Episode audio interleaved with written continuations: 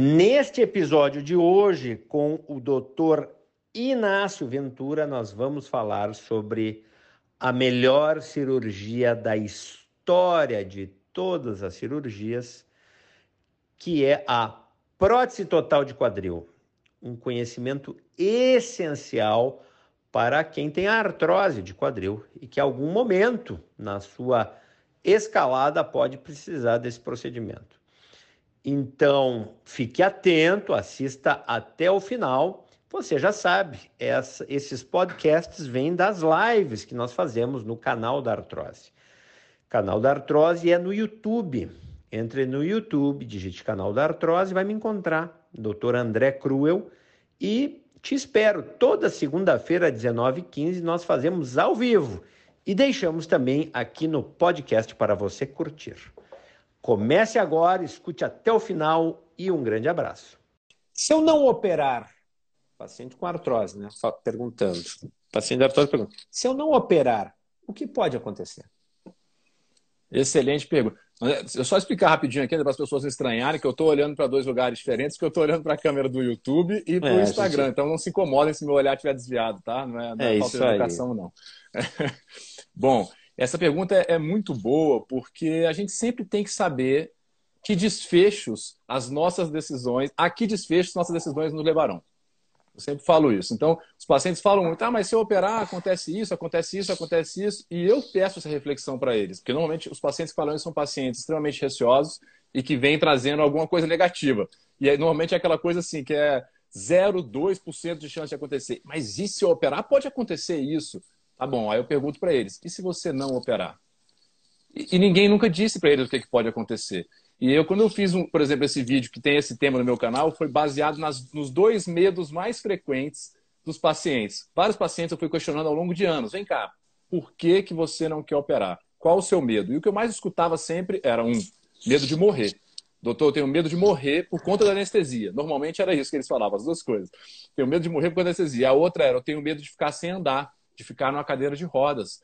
Então eu fiz esse vídeo para destrinchar e de, repito aqui para vocês que se você não operar tendo uma indicação formal, obviamente a gente está falando de um caso de uma artrose extremamente avançada, que você já tem limitação, já está com a vida atrapalhada por conta disso, está se enchendo de remédio por conta de dor, ou seja, é aquele cenário um pouco mais é, marcante, vamos dizer. Se você não operar, eu te garanto, aí sim você está se matando lentamente. Porque o seu desfecho é se entupir cada vez mais de medicação, abrir mão das coisas que te dão prazer, se afastar das pessoas que você ama, sofrer, perder o sono, perder. Você vai entrar num ciclo vicioso só de infelicidade, depressão, confinamento e dependência dos outros, o que acaba interferindo em todos os outros sistemas orgânicos. Ou seja, não operar casos que têm indicação tem uma chance muito maior de te levar para os teus dois desfechos que você tinha medo ficar sem andar e talvez morrer, infelizmente, porque realmente a limitação funcional da ortopedia, que a, ortopedia trata, se não tratada, pode te levar ao óbito, tá? E aí eu cito o exemplo lá que você deve ter a mesma experiência, André, que na minha vida inteira aí de cirurgião de quadril de joelho, e até mesmo antes na residência e faculdade, eu não me recordo, assim, são, você conta nos dedos, se é que tem, eu não me recordo de alguém que terminou numa cadeira de rodas por conta de um, de um procedimento cirúrgico. Você pode, às vezes, de... ter complicações, é. opera duas, três, quatro vezes, ficou um tempo na cadeira até, mas no final das contas, é, é, quase todo mundo está terminando andando. Já as pessoas que não operam, eu acompanhei isso, infelizmente, no SUS, eu acompanhei pessoas definhando. Pessoa que em um ano entra caminhando, no segundo ano vem de muleta, no terceiro ano vem de andador, no quarto ano vem numa cadeira, porque não tinha condições de conseguir fazer a prótese no hospital do SUS. É, é triste. É, e é muito interessante isso que tu trouxesse, até sobre idade, que nós vamos falar aqui também, porque no meu entender, aí falando para o polo superior, né, o polo de mais idade, não tem exatamente uma limitação de idade, tem uma limitação de saúde. Ou tem saúde ou não tem saúde. Perfeito. E às vezes as pessoas vêm aos 82, por exemplo, e dizem, oh, poxa, ah, mas eu já tenho 82. E aí eu, eu, eu indago, né? Você vai viver até que idade? Ah, não sei, né, doutor? Eu também não sei. Você quer mais um ano de dor? Exato. Você quer mais dois. Quem está com dor não quer mais um ano de dor, ou dois, ou três, ou cinco, sendo que não vai ganhar uma medalha no final. Exato. Existe, e existe uma, uma boa alternativa, que é via de regra segura, e entendendo, né, pessoal? Tem que ser uma pessoa que tenha condições, então ela tem que ter saúde. Então, isso é uma explicação geral para que vocês entendam, né? Pois tem certas condições que são melhor tratadas pela prótese. Não adianta, às vezes tem. Semana passada tem uma senhora de 82, poxa, né, muito consciente, querendo. Olha, para o seu caso, porque a gente sempre tem as opções dos ortobiológicos, a gente tem a opção da radiofrequência, alternativas para mitigar a dor, mas tem casos que estão tão fragilizados no sentido de dor, né? que você acaba dizendo, poxa, vamos operar de uma vez isso aí, vamos resolver. Ah, mas eu. Né? Você uh, considera que existe uma idade superior para colocar a prótese? E você considera que existe uma idade inferior para botar a prótese? Como é que é isso? Como é que você trabalha junto com seus pacientes, doutor Inácio? É, essa, é uma, assim, essa é uma coisa muito interessante que a gente gosta de discutir até entre a gente, né? Quando junta assim, colegas cirurgiões quadril, é. pô, como é que é a tua rotina? Que que você... Porque não tem muito assim certo e errado. Tem o que a sua crença de vida, o que, que você acredita, o que, que na sua mão você acha que dá certo. E isso que você citou aí, é importante destacar isso. O mais importante de tudo, gente, é individualização de conduta, individualização de tratamento. Não existe regra para todo mundo. Por isso, muitas vezes perguntam aqui para gente: ah, mas meu caso, eu tenho tal idade, o que, que eu faço? Qual a melhor coisa? Não sei, eu não te conheço, não sei seus hábitos, não sei o que, que você tem de ideias na vida, quais são suas crenças, o que, que você espera. Então, realmente, a consulta é o lugar de saber isso.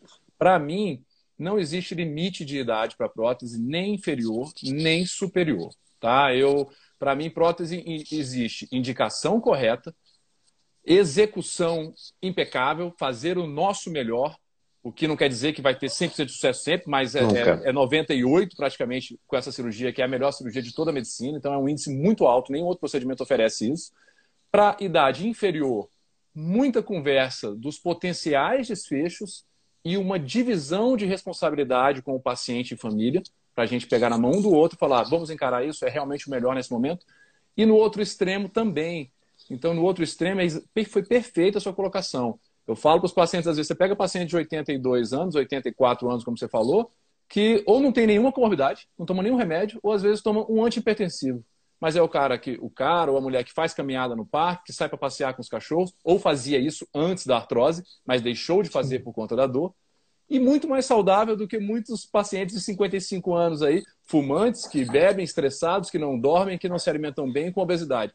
Então não existe idade, existe saúde e existe conversa franca, baseada em dados e baseada na experiência do cirurgião, olho no olho, paciente, muitas vezes a família envolvida, prós e contras de cada conduta. É assim que eu trabalho, para mim não existe limite de idade. Bom, a, minha esposa, que é cirurgia de mama, né, ginecologista, e tem agora toda essa parte regenerativa a qual ela se dedica, ela me ensinou uma coisa, Inácio. Você já sabe, mas talvez quem esteja vendo não, está, não sabe.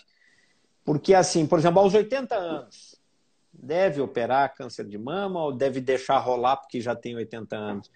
Ela me disse, André, tu sabe qual é a sobrevida? Quantos anos vai ter uma mulher que chega aos 80? Ela me disse, nove, pessoal.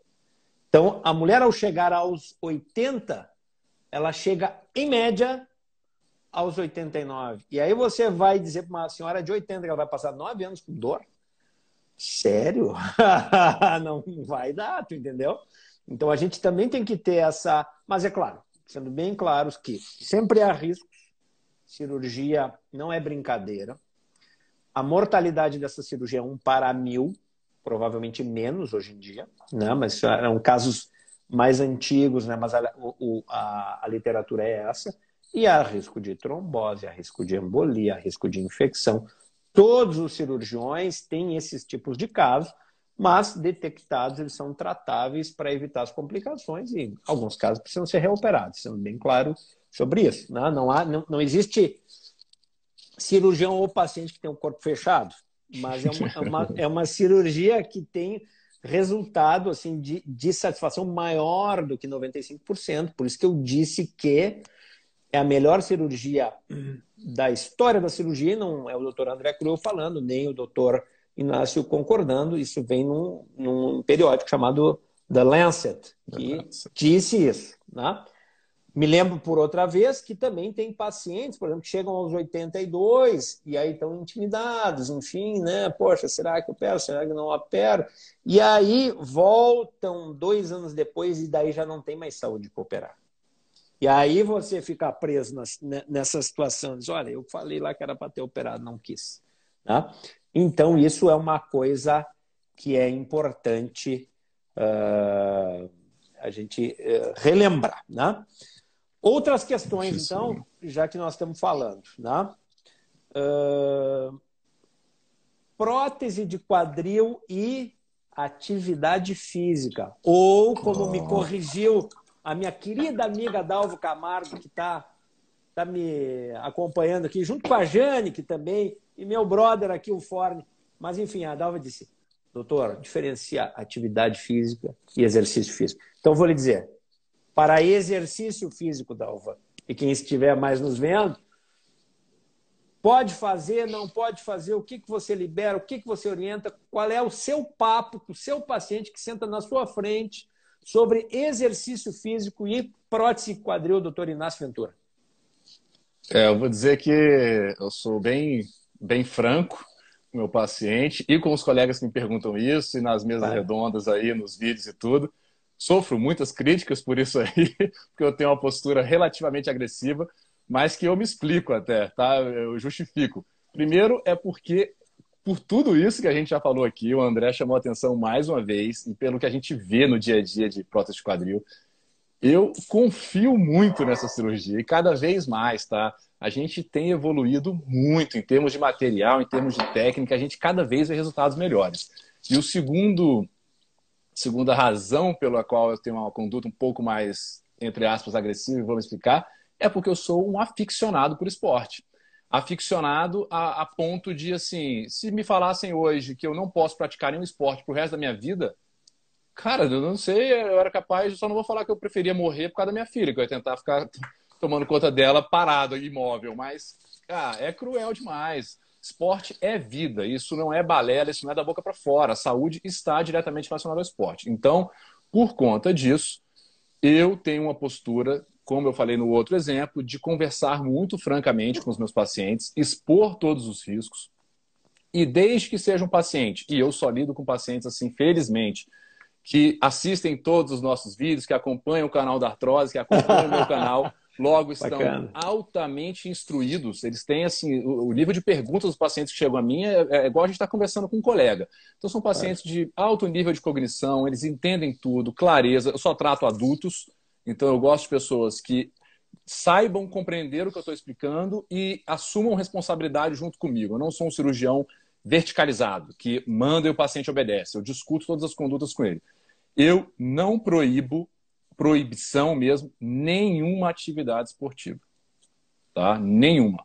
Ah, Inácio, mas você nem esquiar no gelo, nem esquiar no gelo. Todo mundo aqui, se você foi no, no Isha lá do Chile em 2016, que é o maior congresso preservador do mundo, cirurgia preservadora, um, um grande cirurgião de quadril mostrou lá os vídeos dele esquiando no, com, com, com, prótese no quadril, esquiando, de pacientes que mandam esquiando. A gente tem, todo mundo tem, o André deve ter. Eu tenho pacientes meus surfando, que mandam, lutando jiu-jitsu, fazendo capoeira.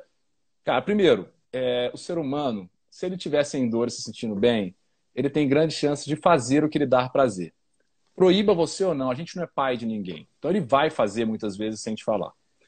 Depois, ah é. Eu acho que é, é questão de esclarecimento, é assumir, é assumir riscos. Se você conversou com ele explicitamente antes da cirurgia e ele, doutor, estou ciente, eu já escutei de, de muitos pacientes isso, doutor, eu vou voltar a fazer tal esporte que eu sou apaixonado e você pode ter certeza, se eu tiver um problema, que eu peço para eles fazerem esse exercício de raciocínio, eu falo, se, você tiver um problema fazendo isso que você ama, se você tiver que trocar essa prótese, você vai, na hora que tiver que me ligar, de madrugada, Inácio, deu problema e tal, estou indo para o hospital agora. O que, que você vai pensar? O que, que vai passar na sua cabeça?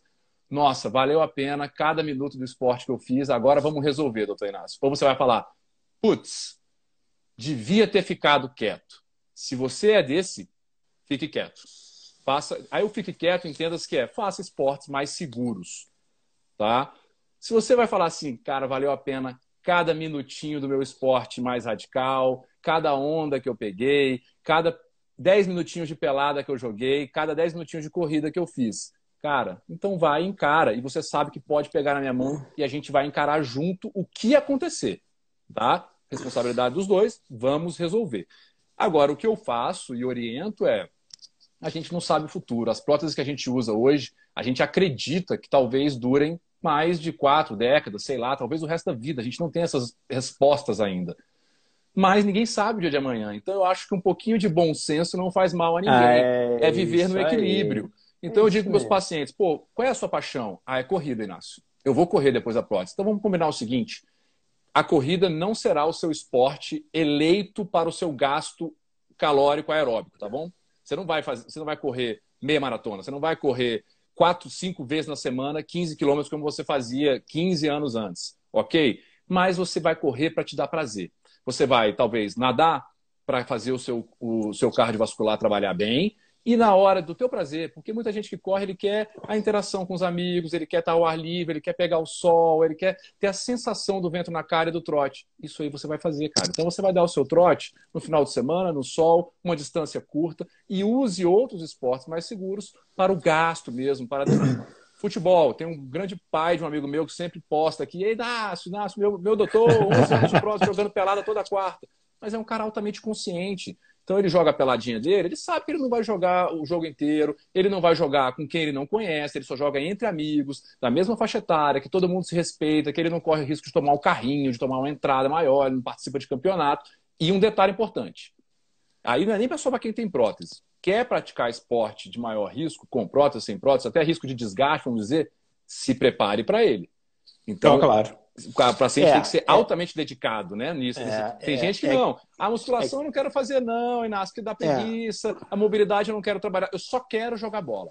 Pô, aí Bom, a tá a, Aí risco. é que está. É que quem está ouvindo essas maravilhas esqueceu, talvez, o contrato que assinou antes. Contrato no sentido de hombridade, de olho no olho, de ter falado e depois assumir o risco se alguma coisa acontecer. Isso é importante, gente. Então, Poxa, dá para fazer tudo isso? Sim, mas você entendeu que se der errado é, hum, é, é o seu quadril e eu, Exato. o cirurgião, e nós estaremos juntos? Então não é só olhar né, a vantagem, você tem que olhar o risco. Então, acho que isso que, que o doutor Inácio falou, exato, para pessoas esclarecidas, que entendem e que têm bo bom senso e boa índole, né? de dizer, olha, realmente, não, eu, eu, eu entendi isso, e me comprometi a isso e agora deu um bode, né? Exato. Eu ah, perguntaram aqui, ó, MPS tricolor, perguntou, futebol, eu tenho pacientes que jogam bola. Tem professor que eu tenho paciente que é professor de Muay Thai, de Jiu-Jitsu. Eu não posso dizer que endosso isso, mas eu libero na medida em que a pessoa entenda os riscos que corre. Exatamente. Bom, e ela precisa saber o que, que é o dar errado, né? Você tem que ter explicado para ela, ó, o dar errado pode representar isso, isso e isso. É, uma verdade. cirurgia mais, uma prótese que poderia durar talvez 60 anos, vai durar 20, ou que poderia durar 30, vai durar 13, é isso que você é, quer? Bom, é isso tem que aí. entender. Tem que e aquilo, né, André? Eu vou até usar um exemplo de famoso aqui, que é se está disposto a pagar o preço, né? É o que a gente é. fala naquele livro maravilhoso do, do Nassim Taleb, que é Skin in the Game. Você está disposto a pagar o preço? Por que, que eu digo isso? Porque os pacientes adoram trazer exemplos de famosos. Então eles vêm, ah, mas o Andy Murray joga tênis foi estava em Wimbledon agora nas finais e ganhou um ATP. Eu vi no seu vídeo, Inácio, que ele ganhou um ATP 250 oito meses depois da prótese. Eu também vou conseguir? E aí eu pergunto, você está disposto a pagar o preço? O que, que o Andy Murray faz para ter é.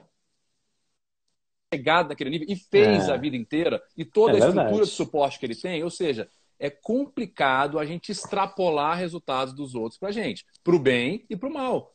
Não, então, esse dúvida. é um exemplo positivo que a gente vai tentar chegar o mais perto possível, mas para o mal também. A gente escuta muitas pacientes, ah, porque um amigo meu fez e teve um problema.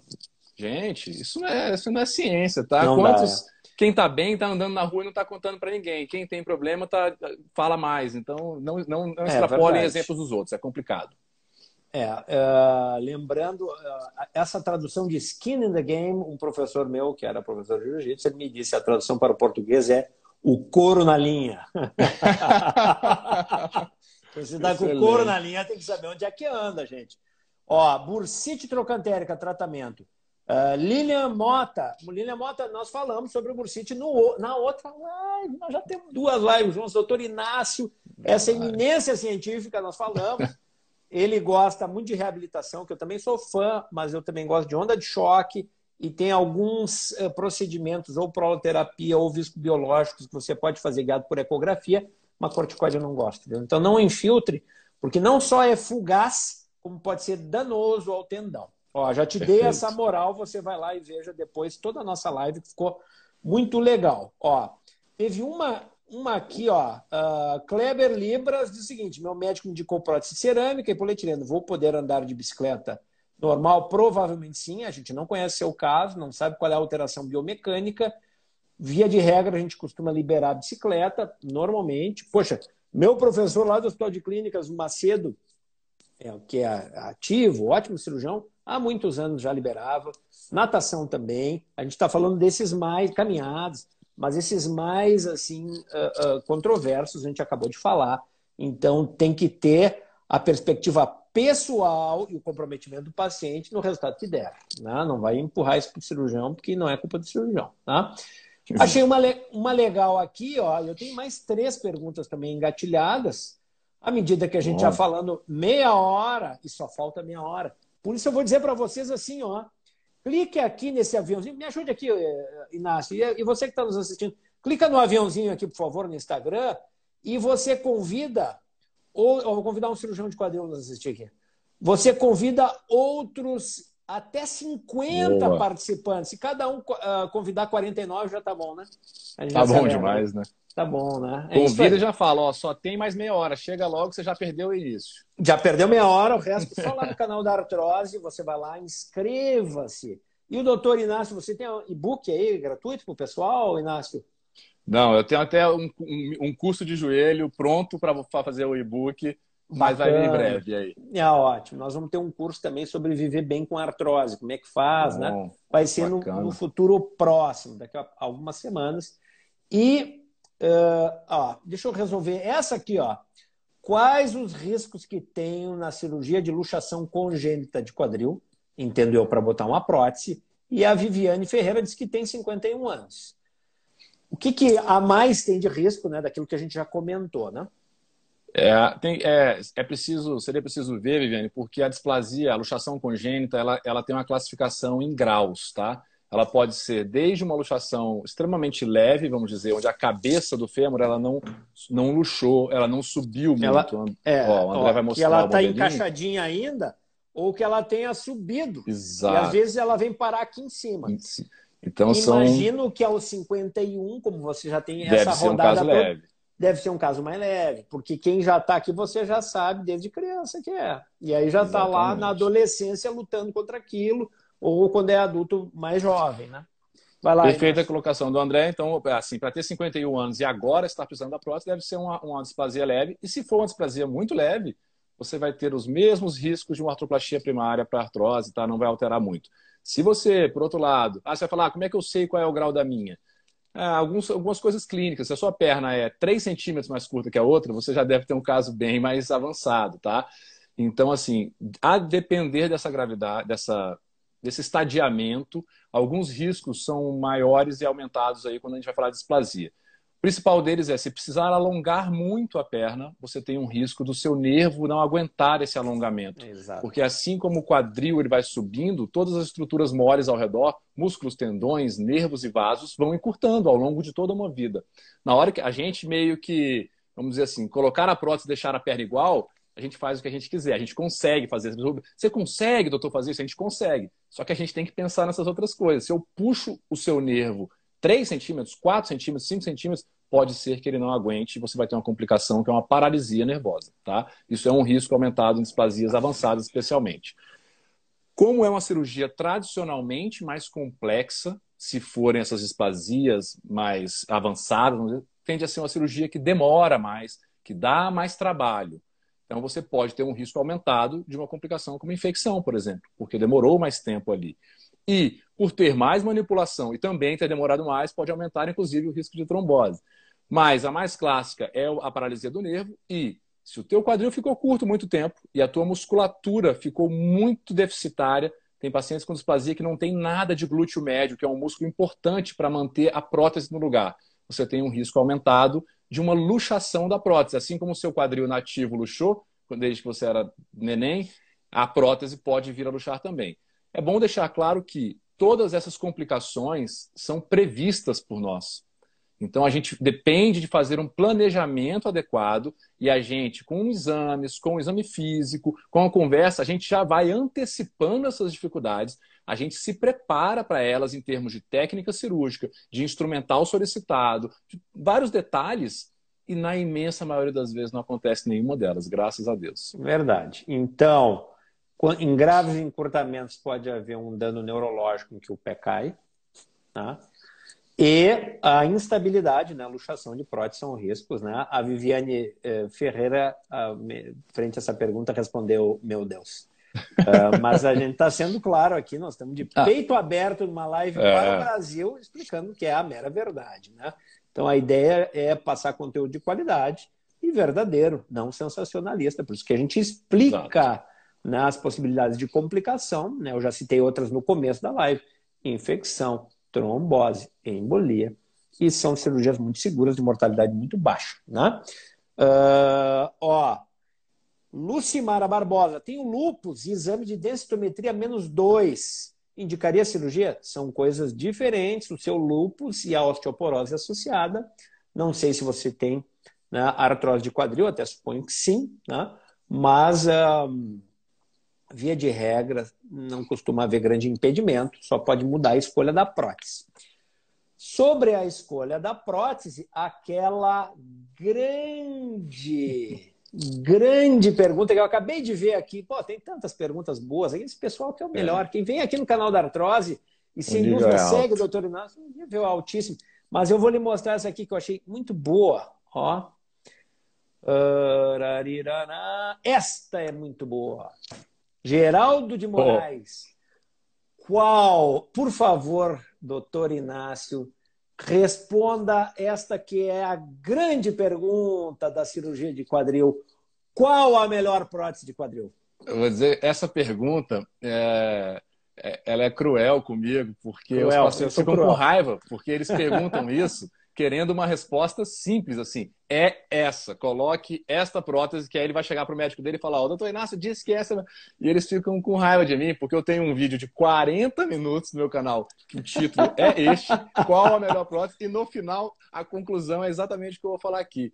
Não existe um modelo melhor do que o outro para todos. Para existe todos, a melhor prótese para você, para o seu caso. Tá? Então é por isso que a gente bate tanto nessa tecla. Qual é a tua causa de artrose? Qual é o teu grau de artrose? Qual é, a, se é uma displasia, como da, da, da, paciente botou aqui agora, qual o grau dela? O que, que você vai fazer com a sua prótese? O que, que você espera? O que, que você valoriza? Qual a sua idade? Qual a habilidade do seu cirurgião em fazer essa prótese? A Aí melhor é prótese está. na minha mão pode, não é a melhor prótese, às vezes, na mão do Dr. André.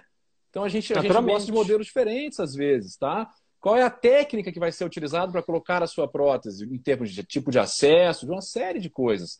E agora, o que é bom destacar nessa pergunta é que uma coisa que eu aprendi com, com o nosso amigo Guzmão, isso, mas que essa frase eu levei para a vida, que é a frase e a analogia dele, que ele sempre usa, ele sempre repete. Primeiro, prótese tem nome e sobrenome. Aprendam isso. Aqui não cabe a gente ficar falando nome de marca, de prótese, de fabricante, nada disso. Mas são diferentes. Então, os pacientes também falam: ah, prótese importada é melhor que nacional? Existem um milhão de próteses importadas, boas e ruins. Cerâmica cerâmica é melhor do que cerâmica polietileno? Não sei. Para que caso? O que, que avaliou? Que trabalho que foi que você usou? Essa cerâmica vai ser colocada em qual haste? Em qual cúpula? A prótese é composta de quatro componentes. Então, são muitas variáveis. Prótese tem nome e sobrenome. Para vocês entenderem a analogia que o Guzmão sempre fala, é a mesma coisa. Essa pergunta aqui, qual a melhor prótese de quadril? É igual eu perguntar para você assim, é, ou fazer a, a, a referência assim, carro 2.0 é tudo igual. É, é tudo igual? Não é. Não você é. pode ter um Audi 2.0 turbo e você pode ter uma Santana Quantum 1989 2.0. São carros completamente diferentes. Então, é a mesma coisa, assim. Prótese cerâmica. Não diz nada pra gente. Qual é, a, é qual, é a, qual é o tipo de haste, qual é o fabricante, o que, que ela já. É mais importante vocês entenderem o seguinte: é, o que, que essa prótese já demonstrou em trabalhos. Tá? Dois tipos de trabalho.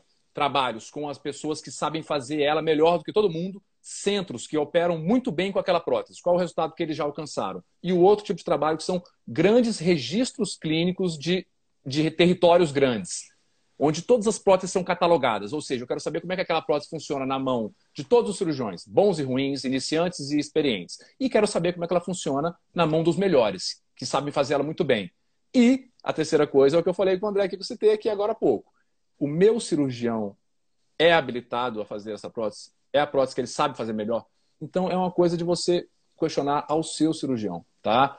A, é. a melhor prótese para você na mão dele.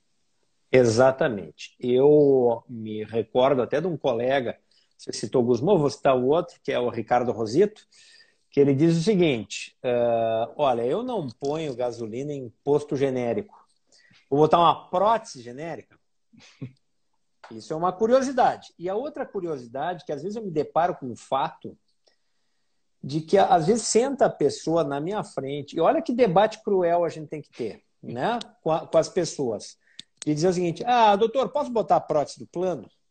Que muitas vezes é uma prótese nacional que o plano está vendo o quê, pessoal?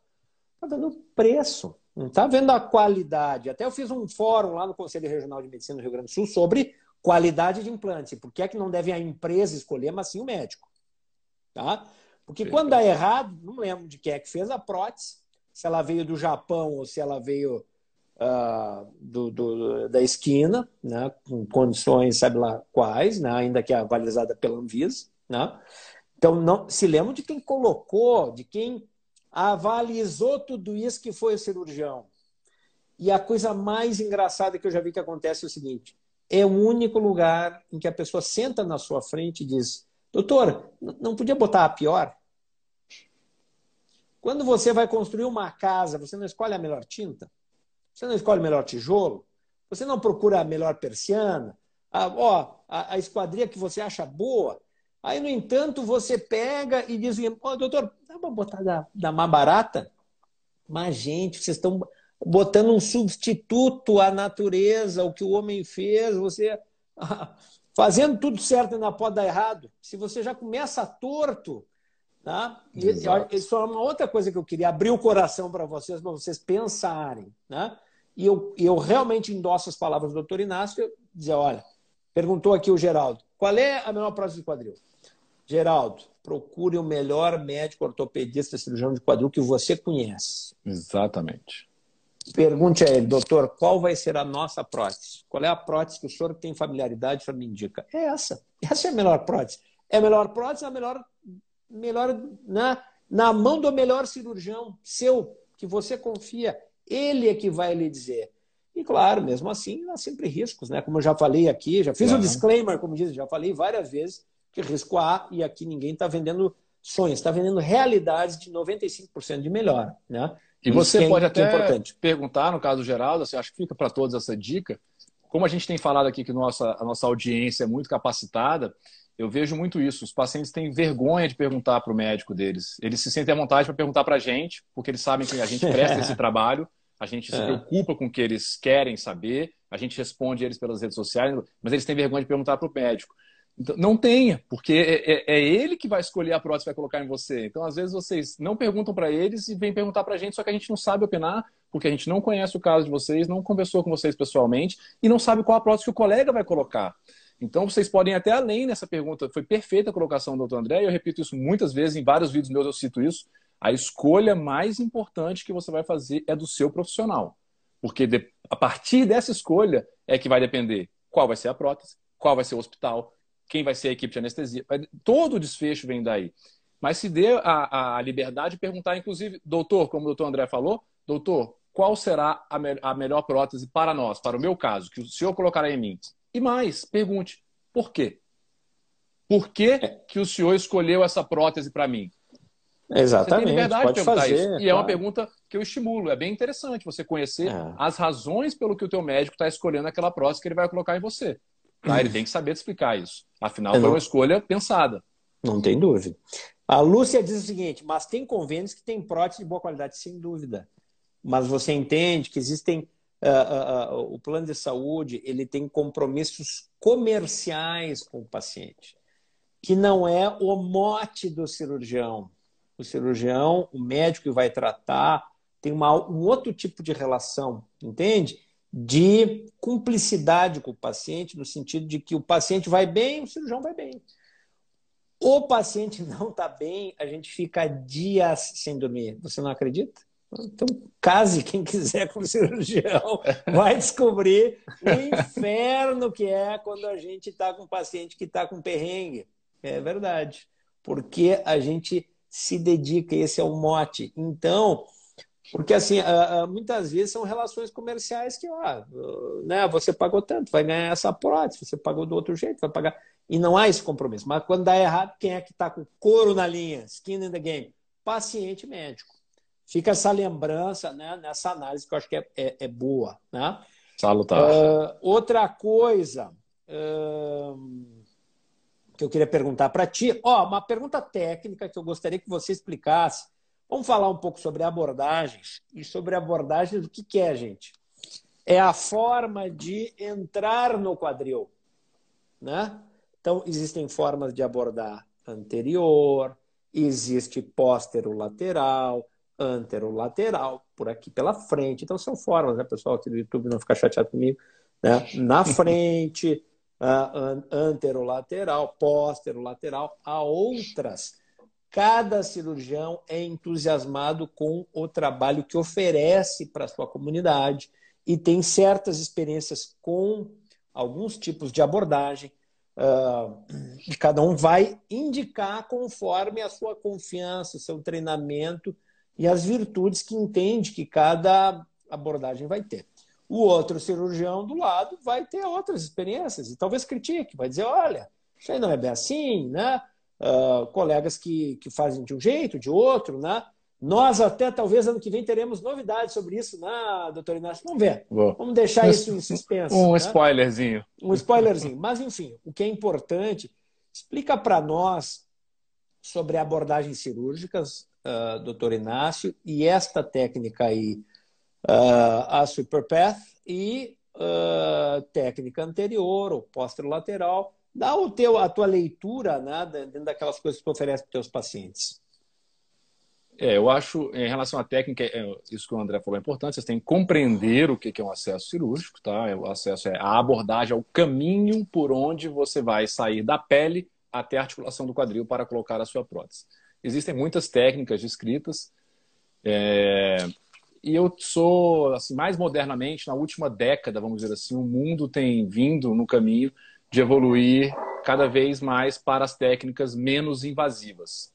E entendam o menos invasivo, o minimamente invasivo, como menos lesão de tecidos moles, ou seja, de tendões, não é tamanho do corte na pele, não é isso o mais importante para a gente e para os pacientes. É o quanto você cuida das estruturas nobres lá de dentro, tendão, músculo e tudo isso. Então, nós temos acesso póstero-lateral minimamente invasivo.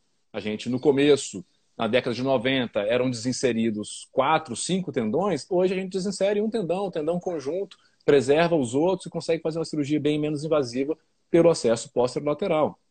Foi o acesso que eu utilizei minha vida inteira e ainda uso em alguns casos restritos. Dessas, né, nesse desenvolvimento, uma técnica é, surgiu tentando ganhar espaço que chama SuperPé, que o, o, o André citou aí, é uma sigla, na verdade é o acesso superior. Este acesso é um acesso que ele entra no meio da massa glútea e com isso ele não desinsere nenhum tendão, tá? Ele entra no meio da massa glútea, então ele entra no meio do músculo, tá? É um acesso bem interessante, ele tem todas as vantagens de ser preservador e de ser pouco invasivo. Ele tem uma desvantagem marcante, ao meu ver, porque ele foi uma sacada muito grande de uma empresa que criou ele, um fabricante de próteses, que exige que tenha instrumentais muito específicos para a realização dele. E esse fabricante patenteou esse acesso, porque o, o comércio move o mundo aí, ele está no direito dele, mas então você fica assim, só existe o Super Pet de uma marca o acesso e a prótese a ser implantada. Existem mais de um modelo de prótese, mas tem que ser daquele fabricante. Isso limita um pouco as escolhas e dificulta, inclusive, burocraticamente, a liberação de material, uma série de coisas, mas é um grande acesso que eu executei algumas vezes e fiquei muito satisfeito com o resultado, tá? Na, em paralelo, foi crescendo ao longo da última década um acesso que chama acesso anterior. O que quer dizer isso? Entra pela frente do quadril. Isso é uma técnica que já tinha sido descrita na década de 1920, tá? 26 o acesso é a descrição original, só que ela era para tratar doenças da criança, para tratar. Todos, todos nós, na nossa residência, fizemos esse acesso para drenar alguma artrite séptica, alguma infecção na junta de criança. O que aconteceu mais recentemente foi que o mundo começou a pensar assim: nossa, por que não colocar uma prótese por aí? Só que para isso também precisaram ser desenvolvidos novos instrumentais. Isso está numa constante evolução. Existem tipos diferentes de acesso anterior hoje. Pessoas que gostam de utilizar uma mesa especial, pessoas que utilizam uma mesa convencional, padrão, técnicas que utilizam mais auxiliares, mais instrumentais. Então vai variando. Tem uma série completa de vídeos lá no meu canal que eu convido vocês a assistir. Eu fiz uma série destrinchando o acesso anterior. São quatro episódios de cada ponto desses, inclusive abordando isso que o doutor André falou de por que, que nem todo cirurgião faz isso? Que alguns pacientes me perguntam, ah, mas se é tão bom, por que, que não, nem todo cirurgião faz isso? Mas a grande vantagem do acesso anterior é, para o paciente, porque ele é menos invasivo. Ele é o único acesso para a prótese que não desinsere nenhum tendão e nenhum músculo. Ele entra num intervalo que já foi feito pela natureza. Quando Deus fez a musculatura da parte da frente da coxa, ele fez esse caminhozinho para a gente chegar lá no quadril a gente só usa esse caminho e consegue colocar a prótese sem desinserir nenhum tendão e nenhum músculo. Isso traz uma série de vantagens para o paciente em termos de reabilitação. Os trabalhos, maiores trabalhos do mundo, mostram que, comparando aos outros acessos, ele é um acesso que permite a reabilitação mais acelerada nas primeiras seis semanas. Depois de seis semanas, os acessos se equivalem. Tá? Então, para quem é importante é, uma rápida recuperação nas primeiras semanas, esse é um acesso que os trabalhos já mostraram que é, é mais vantajoso que os outros. Tem algumas questões em termos de qualidade da cicatriz, quando você utiliza o tipo de acesso anterior que você faz na prega da virilha, na continuação da linha da virilha, é um acesso que produz a melhor cicatriz dentre todos os acessos. É uma questão estética que é importante para a autoestima, especialmente das mulheres, tá? mas é uma questão de segurança para pacientes que têm dificuldade de cicatrização, fumantes, diabéticos, obesos. Então, o acesso anterior e esse tipo de cicatriz facilita muito isso também. Enfim, são inúmeras vantagens. Eu sou um grande Bacana. fã, como o André falou, cada um que faz vai puxar a sardinha para o seu lado. Eu me dedico Nossa. a ele desde 2017 com muito afinco. Eu fiz o primeiro em 2013, mas em 2017 eu praticamente migrei quase todas as minhas cirurgias para esse acesso investir nisso no sentido de trazer algumas técnicas diferenciadas para ele para o Brasil, para que a gente tenha a qualidade de cirurgia aqui equivalente a de grandes países de primeiro mundo. Então, eu sempre acho que vai ter muitas vantagens. Para nós, cirurgiões, tem muitas vantagens. Ele é um acesso que agrega a estabilidade no, no quesito posterior, então ele diminui o risco de luxação posterior da prótese, o que permite é, mais coisas no pós-operatório imediato, não tem aquela coisa de proibição de não cruza a perna, dorme com um travesseiro no meio da perna, evita cruzar, não tem muito isso, ele é um pouco mais é, permissivo, vamos dizer, nesse sentido, que para nós cirurgiões dá uma tranquilidade muito grande. Muito bem, à medida que nós só temos menos de 10 minutos aqui no Instagram, e o resto das perguntas nós vamos tratar lá no canal da Artrose, quem estiver lá, não, vai, a gente vai peneirar todas as perguntas e vai responder. Você que está aqui no Instagram está convidado para migrar para lá e se inscrever no canal da Artrose. Você abre o YouTube, o canal da Artrose vai encontrar nós dois aqui ao vivo falando sobre isso e todas as outras 66 lives, 65. Teve mais uma aí que correu por formas. Né? Essa é a live 66. Ó, eu, é, nessas perguntas eu estou comprometido, porque ó, me fizeram durante o dia, e aí, ó, vocês não sabem, mas a gente tem pauta, gente. Vocês acham que isso aqui é espontâneo, mas tem pauta. Então é o seguinte, doutor, as próteses de mini haste têm a mesma durabilidade de uma haste convencional? Explica o que é mini haste, explica se a duração é a mesma. Interessante pergunta. Vamos mostrar aqui então. Então, ó, para que fique exemplificado, esta aqui é uma prótese convencional. De excelente tá? qualidade essa prótese. É, eu gosto bastante dela também. Esta aqui é uma mini haste, tá? Vou pegar assim para vocês verem que ela cabe na, na mão inteira aqui. Então é bem diferente, tá? O pessoal do Instagram, para o pessoal do YouTube aqui um pouquinho desfocado, mas tá? Ela é uma prótese que não, basicamente, que não, olha a ponta dela aqui, a extremidade dela. Ela não tem isso aqui, tá? Ela não invade tanto o canal femoral e ela preserva mais osso nessa região aqui proximal, que é a região do colo do fêmur. Então, quando nós fazemos a osteotomia, ou seja, a gente abre mão da cabeça femoral que está doente pelo processo de artrose, quando a gente usa uma prótese convencional, a gente é, resseca a cabeça e um pedacinho do colo do fêmur. Quando a gente usa a mini haste, a gente mantém o colo do fêmur e preserva e resseca somente a cabeça. O que, que isso traz de vantagem? É uma prótese que okay. preserva mais a anatomia nativa do teu quadril. Então ela traz uma sensação de naturalidade maior para o quadril, vamos dizer assim. Isso não é perceptível para o paciente, tá, gente? Isso é só em trabalho de análise de marcha, em coisa muito filigrana mas ele mantém o quadril com a anatomia, uma tensão muscular mais próxima da, da natural e mantém e estimula a preservação óssea. Não só no momento da cirurgia preserva, como os trabalhos também mostram que ela estimula a neoformação de osso ao longo do tempo. Durabilidade. Aí a gente volta um pouquinho, eu vou, vou pular isso porque a gente está com o tempo apertado, mas lembrem-se daquilo que eu falei. Não pode comparar é, qual prótese dura mais, mini haste ou haste convencional? Qual haste convencional? Lembrem-se que a gente falou que prótese tem nome e sobrenome, tá? Então, por exemplo, essa haste que a gente mostrou, que eu não vou falar o nome, é a haste convencional não cimentada de melhor desempenho na literatura do mundo. Em mais de três décadas. Ela é uma haste de 1985, tá? Mini haste também existem vários modelos. Este modelo aqui é um modelo de mini haste, de haste metafisária, na verdade, uma haste só proximal, que já mostrou resultados em mais de 10 anos satisfatórios e equivalentes ao da haste convencional. Quando a gente tem um padrão ouro, uma haste, uma prótese padrão ouro, tudo que for inventado de novo tem que ser comparado com aquele padrão e essa haste já mostrou ter resultados em 10 e 11 anos, o trabalho mais que acompanha durante mais tempo tem 11 anos, equivalente ao das melhores próteses não cimentadas, convencionais. Qual que vai durar mais? Qual que dura mais? A gente não tem como dar essa resposta, porque a gente não tem uma avaliação de mais de três décadas. Então, essas próteses aqui são utilizadas desde a década de 70. Essa prótese aqui, por exemplo, foi inventada em 2004.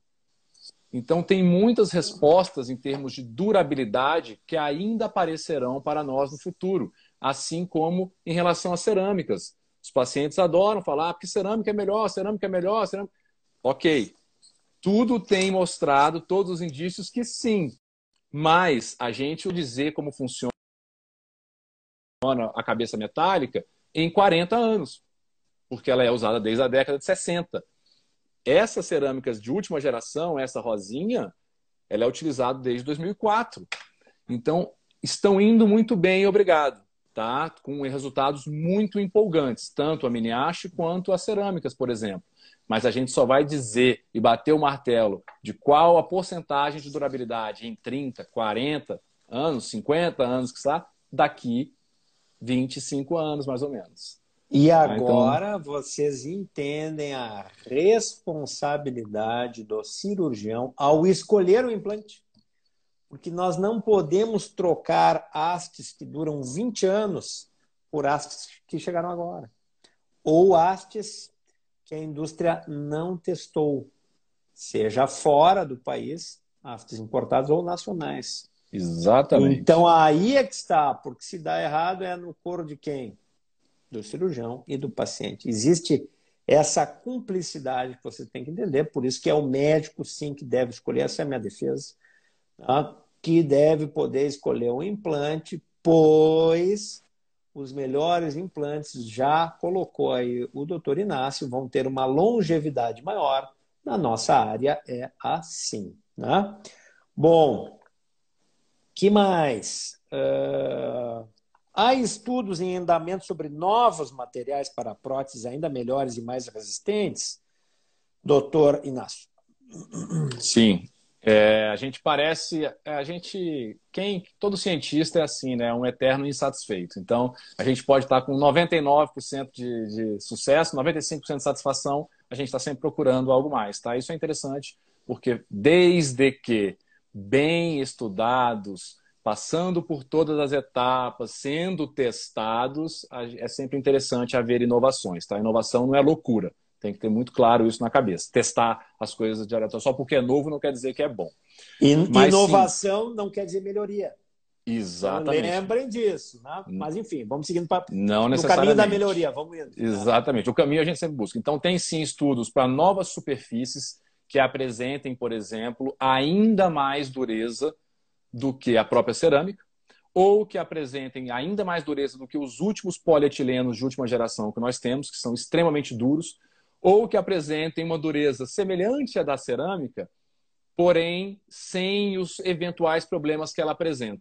Muito raramente, mas que pode apresentar. Entre eles está uma chance mínima, mas existe, de quebra, e outro, outro, outro risco de barulhos, barulhos indesejáveis. Então, se estudam é, outras superfícies que sejam tão duras quanto ela, mas que não façam barulho. Tão duras quanto ela, mas que não quebre. Então, a gente está sempre buscando inovações nesse sentido. E, e por isso eu acho que é interessante que vocês entendam como tudo que envolve uma prótese, todos os componentes, porque a, a, a, gente vai indo, e é assim que foi surgindo as cerâmicas e as coisas, no caminho de uma mescla, de juntar o melhor da tradição, o que já comprovou que funciona, com algo novo para melhorar o pequeno probleminha que ainda pode existir.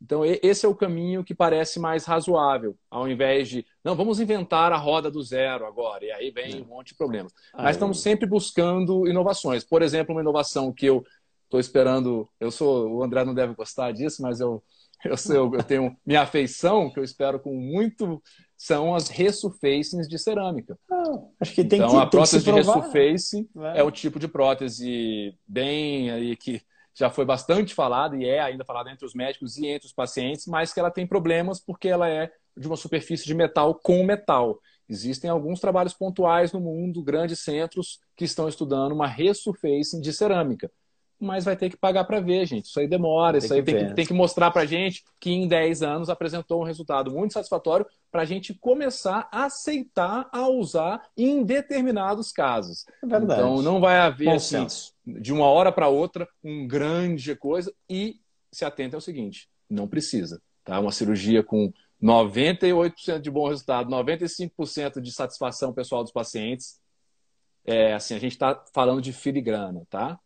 É verdade. Deixa eu mandar um abraço para o doutor Mário Soares, que já esteve aqui no canal da Artrose. Opa, Você vai ver sobre Mário. infecção em prótese. Sim, isso pode acontecer. E infecção em implantes, está tudo ali. Tá? Você vai lá no canal da Artrose e vai ver.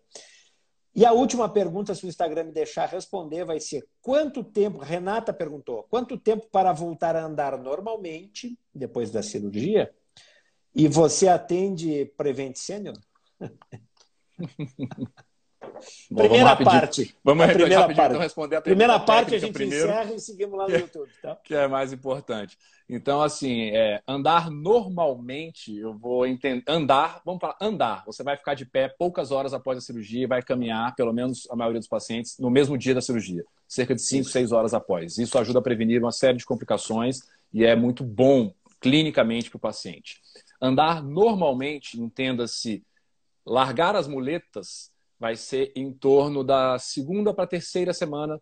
A maioria dos pacientes, no final da terceira semana, está largando as duas Concordo. muletas, ou pelo menos uma, vamos dizer, pacientes mais velhos, vão até o primeiro mês, que é também o momento onde você começa a ficar confortável para dirigir, por exemplo. O normalmente, eu diria que é andar sem muletas e sem a mínima claudicação, ou seja, sem mancar nada, nada, nada vai depender da técnica utilizada, aquilo que a gente falou aqui, tá? Porque tem técnicas que, por cortarem o glúteo médio, pode ser que esse, esse caminhar impecável leve um pouquinho mais de tempo até cicatrizar esse tendão. Mas, de modo geral, eu acredito que o paciente ele está bem preparado e bem reabilitado para, assim, quem não ver algum tempo falar assim, nossa, você está andando completamente normal, o que melhorou na sua vida? Eu diria que entre quatro e seis semanas, a depender do perfil do paciente, que aí é aquilo que a gente falou aqui, pagar o preço e aí entenda-se, qualidade da equipe de fisioterapia que faz milagres, o seu preparo prévio e a sua condição prévia. Isso é uma das coisas mais importantes. Operar alguém que saiu de uma cadeira de rodas na véspera da cirurgia, esse paciente não vai ter esse resultado. Operar não alguém que estava treinando com fisioterapeuta na semana antes da, da, da cirurgia é outro resultado. Então, são muitas nuances, mas coloca como média aí esses prazos que eu falei. Bacana demais. Aqui no Instagram nós vamos encerrar. Vamos seguir lá no YouTube, canal da Artrose. Coloque, vai nos encontrar. Inscreva-se. Semana que vem, segunda-feira, 19 h 15 ao longo desse ano, faremos sempre lives até chegar ao número 100. Essa é a 66. E a próxima é com o doutor Lucas Fonseca. E nós vamos oh. terminar um compromisso sobre suplementos para musculatura. Para os músculos, nós vamos falar de ergogênicos. Eita, durma com barulho desses, hein? então tá. Te despede aí no Instagram e nos encontramos aqui, seguimos no YouTube. Muito obrigado pela presença de todos. Passei a maior parte do tempo olhando para lá, mas eu estou aqui presente para vocês também. Tá? Convido a todos, os que não seguem aqui o meu perfil, que sigam. Os que não conhecem o canal do YouTube, vai lá no meu canal do YouTube, que tem quase 100 horas de conteúdo lá sobre quadril Bacana. e joelho. Se inscrevam lá e muito obrigado pela presença. Podem mandar direct aí com as dúvidas também, que eu garanto responder aí na medida do possível. Bacana. Boa noite a todos e até semana que vem, 19 15 segunda-feira. Boa noite. Boa noite.